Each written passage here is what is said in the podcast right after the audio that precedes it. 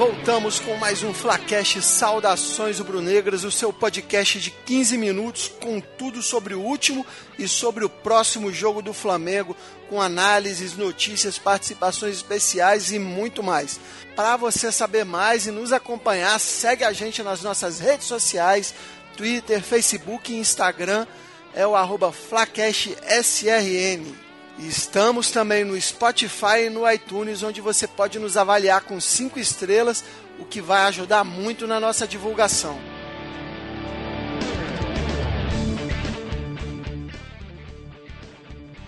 Gente, antes de começar, o assunto é sério. Nós recebemos aqui um e-mail da Associação dos Ouvintes e Patrocinadores do Flacast Saudações Rubro-Negras. É a AOPFSRN que eu vou ler aqui para vocês. É curtinho. Abre aspas. A Associação de Ouvintes e Patrocinadores do Flacast Saudações Rubro-Negras, a AOPFSRN, através desse comunicado, registra sua insatisfação quanto à falta de apuração de fontes e quanto ao tempo de programa do último episódio.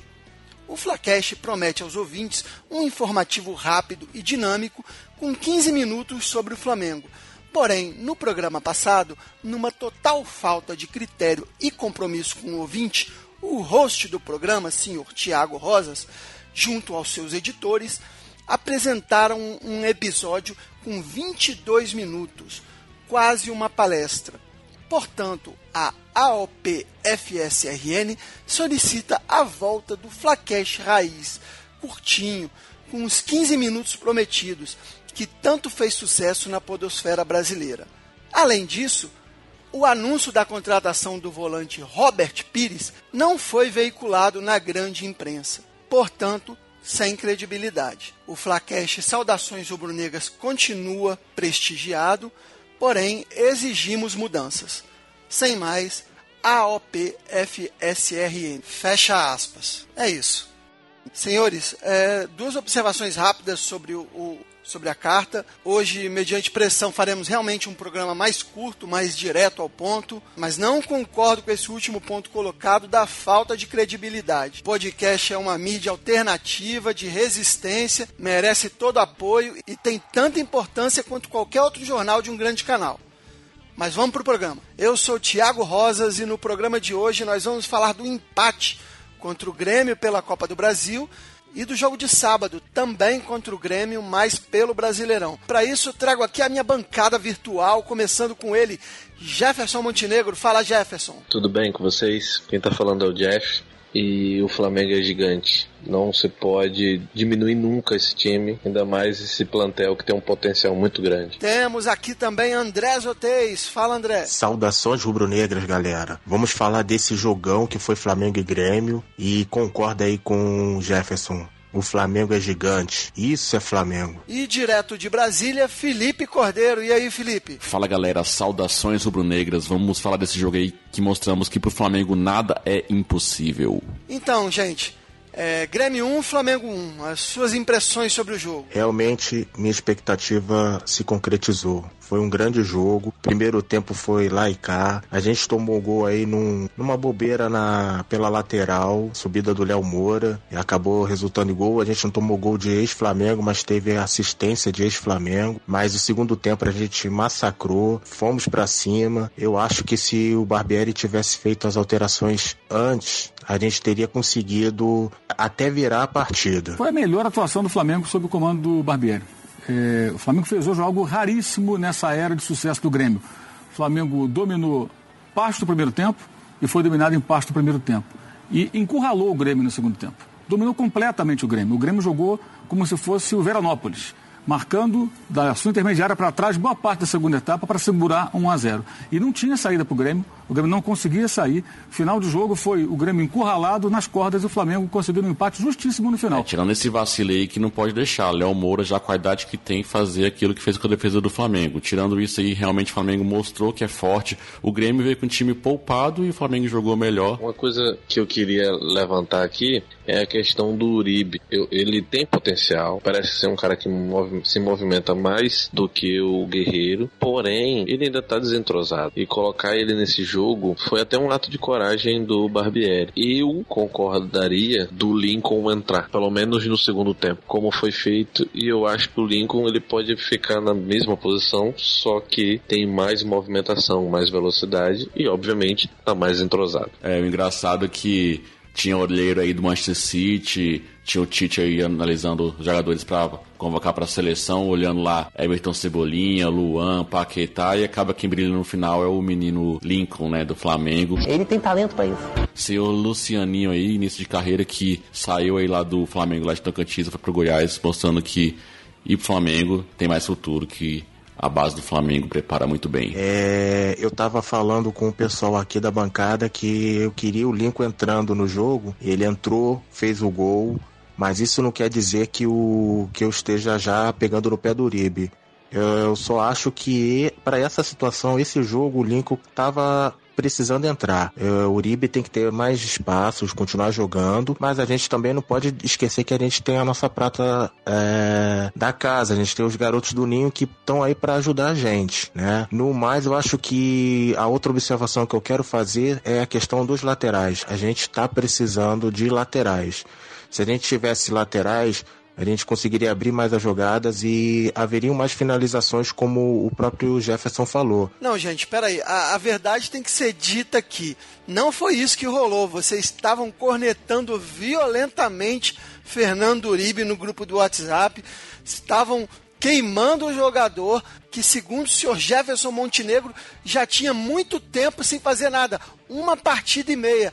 Pô, cara, quanta gente a gente já queimou por causa dessa impaciência. Não vamos cometer esse erro de novo. Eu concordei com a entrada do Lincoln. É bom que se diga que o Lincoln só teve a jogada do gol, mas na atual circunstância, o que a gente precisa de um centroavante é que faça gol. Mas infelizmente, no esquema e no futebol que é jogado hoje, não cabe mais um centroavante no estilo mais parado como o Henrique Dourado.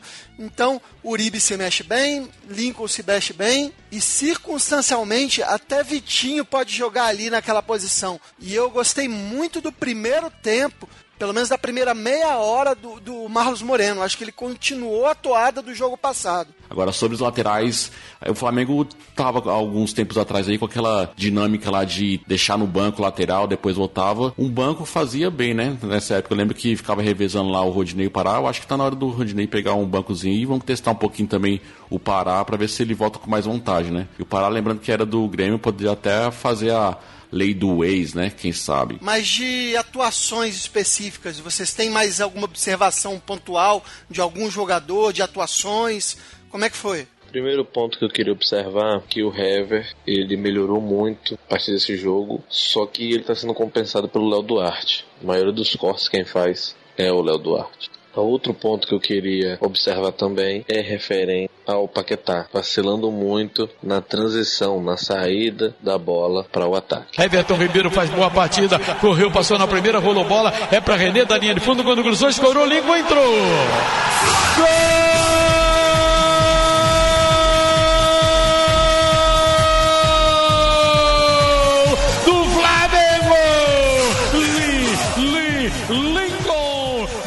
Consigo entender porque esse time não chuta mais a gol, sendo que tem bons chutadores ali, bons é, é, jogadores que sabem é, é jogar essa bola com efeito, sabem criar situações de perigo e também porque eles não pegam rebote. Toda jogada de rebote fica sempre para o adversário. Às vezes a bola tá ali pedindo para ser chutada a gol e eles não aproveitam esse rebote.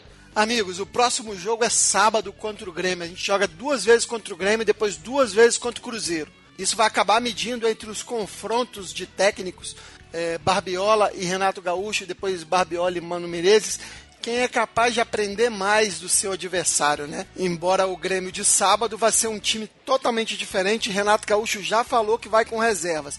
Gente, e vocês? O que, que, vocês acham desse jogo sábado? Vamos completo mesmo? Pro nosso próximo jogo, que vai ser contra o Grêmio de novo, já houve um papo aí de usar time reserva, o Grêmio usar time reserva. Eu discordo totalmente disso. Na minha opinião, tem que jogar time titular ou só poupar quem tiver sentindo alguma coisa, quem tiver cansado, se tiver jogador suspenso. A gente está na liderança do brasileiro, temos que continuar assim, tentar fazer gordura e não é hora de poupar, não. É, mais um jogo contra o Grêmio, temos que ganhar agora, né? Mostramos que temos todas totais condições aí de, de vencer eles, jogamos aí de igual para igual, até melhor em vários momentos do jogo e poupar jamais. Mostramos aí que temos elenco. Se for poupar, poupa ali o Rodinei, bota o Pará para ver se dá uma melhorada ali na lateral direita. Temos ali o menino Túlio na zaga se precisar, Marlos Moreno na ponta esquerda, Berril na ponta direita, o Lincoln aí mostrando entrando bem. Temos também Jean Lucas ali se precisar. Ou seja, nós temos elenco. Se for mudar, muda durante o jogo. Sobre poupar o time, é, a princípio eu era a favor do time completaço, cara mas eu acho que dois jogadores em específico aí talvez pudessem ser poupados, só dois. Por quê? Porque não vai mexer na estrutura do time dois jogadores. Quem seriam eles? Diego e Hever. E vou explicar por quê. Porque o Diego, por ser o cara que dita o ritmo do jogo e já ter alguma idade, faria muita falta para o jogo de volta da Copa do Brasil. É, acho que no caso do Diego vai depender da análise que for feita pela comissão técnica para ver como é que o Diego tá, se está perto de estourar. Hoje em dia existem exames que checam isso, né? Então o Diego talvez. Mas o Hever também pelo seguinte, é, por ser um jogador mais velho, mesmo caso do Diego, e o Tuller parece que sentiu. Ele não ficou no banco no jogo contra o Grêmio, por isso. E eu não queria correr o risco de, para o jogo de volta da Copa do Brasil, não ter nem Hever, nem Tuller. É, a gente tem o Juan, o Juan ficou ontem no banco, e é inegável que o Juan é mais técnico que o Hever mas eu acho que para um mata-mata a imposição física que o Hever conseguiria colocar é um pouco maior. E o Juan jogaria sábado sem sentir nada, experiente e tal. Então eu acho que valeria a pena pensar nisso. No mais, queria muito ver o Vitinho de titular. E eu vou aproveitando então para me despedir dos meus colegas de bancada. Jefferson Montenegro, valeu Jefferson. Então é isso, pessoal. Até a próxima. Esse time tem que manter essa pegada esse agosto inteiro. Lógico, tem que ser o ano inteiro, mas principalmente agora em agosto, é, que vão ser jogos muito difíceis. Me despeço também de André Zotez. Valeu, André. Por hoje é só, pessoal. Foi muito bom estar aqui com vocês. Vamos, Flamengo, vamos pra cima deles, Mengão. E me despeço também de Felipe Cordeiro. Valeu, Felipe. Então é isso aí, galera. Valeu. Como o André falou aí, o jogo de volta é no Maracanã, então com apoio na nossa torcida, vamos passar de fase. Queria fazer um convite para vocês que criamos lá a nossa liga mata-mata no Cartola FC, a liga Flacast Saudações Rubro-Negras. Então se você quiser participar, deixa aí nos comentários, nas redes sociais ou no post do episódio. Fala aí pra gente o nome do seu time que nós vamos adicionar lá, ou então você pode procurar lá a Liga Flacast, Saudações do Brunegro e pedir solicitação lá que eu libero lá. Já temos 10 pessoas aí, falta mais algumas aí para fechar com 16 clubes, ou então com 32. Temos aí até sábado para completar os times aí para fazer essa brincadeira com vocês, beleza? Fica um outro convite aí também para acompanhar o meu outro podcast liketour.com.br, liketourbr nas redes sociais. Eu também convido a todos que conheçam outro podcast do qual participa o Papo Canela, lembrando também que você ainda pode concorrer ao livro 1987, A História Definitiva. É só compartilhar o programa 21 do Flacast, se inscrever na promoção, o regulamento está todo lá na nossa página e o sorteio vai ser agora no Dia dos Pais. E vamos agora para o momento Aquele Abraço. Aquele abraço, alô torcida do Flamengo, aquele abraço. Aquele abraço pro Bruno César do podcast Sempre Flamengo. Força, velho, tamo junto. Aquele abraço pro pessoal do Mengão Reis Comics no Facebook, pro pessoal da Raça Rubro Negra Distrito Federal e um grande, enorme abraço pro Obina, que anunciou o final da sua brilhante carreira. Obina, eterno ídolo do Mengão. Aquele abraço, saudações rubro-negras. Alô,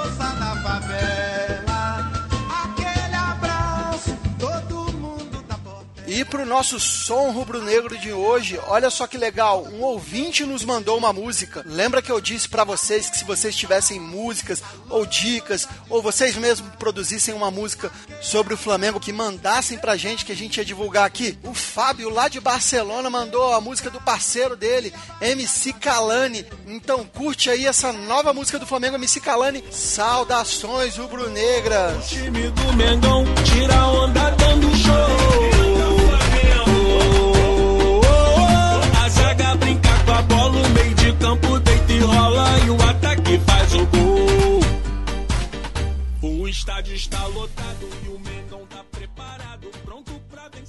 Ah, moleque, 15 minutos cravado, isso aí.